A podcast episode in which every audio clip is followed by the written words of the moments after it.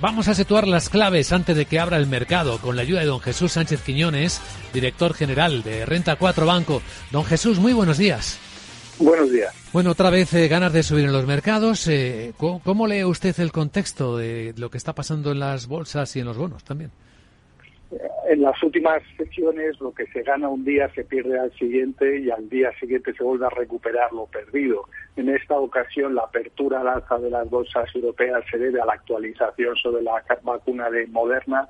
Sí que ha dado datos iniciales de la fase 1 en el que dice que sí que se crean anticuerpos, aunque es cierto que todavía hay efectos eh, secundarios muy muy severos y por tanto habrá que esperar al inicio de la fase 3 que espera se espera que se produzca a partir del 27 de julio en el que se tratará con 30.000 pacientes. Aquí, como se ha mencionado, hay que estar muy atentos a Rodi, que llegó a un acuerdo con Moderna para eh, poder eh, ayudarle en la fabricación de esta vacuna. En cualquier caso, el mercado, cuando hay cualquier noticia de este tipo, se lo toma de forma positiva, pero hay que estar también muy atentos a otros datos que van en sentido contrario.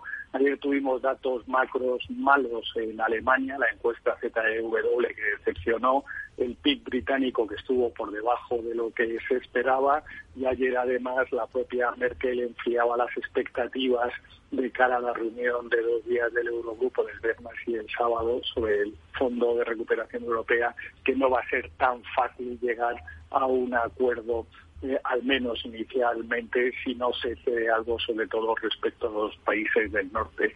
Y como se comentaba antes, en la esfera geopolítica aumenta la tensión entre China y Estados Unidos con represalias. De momento son sanciones solo a personas y a empresas, pero que desde luego que sí que hay muchas incertidumbres en el horizonte, pero el mercado parece que está deseoso de descontar las buenas noticias. Tenemos los resultados empresariales, aunque las previsiones son tan malas que quizás sean fácil mejorarlas. Lo más relevante es lo que vaya diciendo cada compañía en la guía, eh, si realmente la va a dar para todo el año. Ayer conocimos los datos, los resultados de tres bancos en Estados Unidos, Citigroup, que pese eh, superar las expectativas, cayó un 4%, eh, JP Morgan, que sí que superó las expectativas, pero vino a decir que el entorno todavía es realmente confuso como para eh, saber cuál va a ser el resultado a final de año y en el caso de Wells Fargo sí que decepcionó y cayó un 4%. Desde luego que va a ser una temporada de resultados bastante confusa en el que podemos tener sorpresas tanto positivas como negativas, pero lo más relevante, este trimestre último ya se ha dado por perdido, es lo que digan las compañías y den visibilidad de cara al futuro. Iremos comentando. Gracias, don Jesús. Buen día.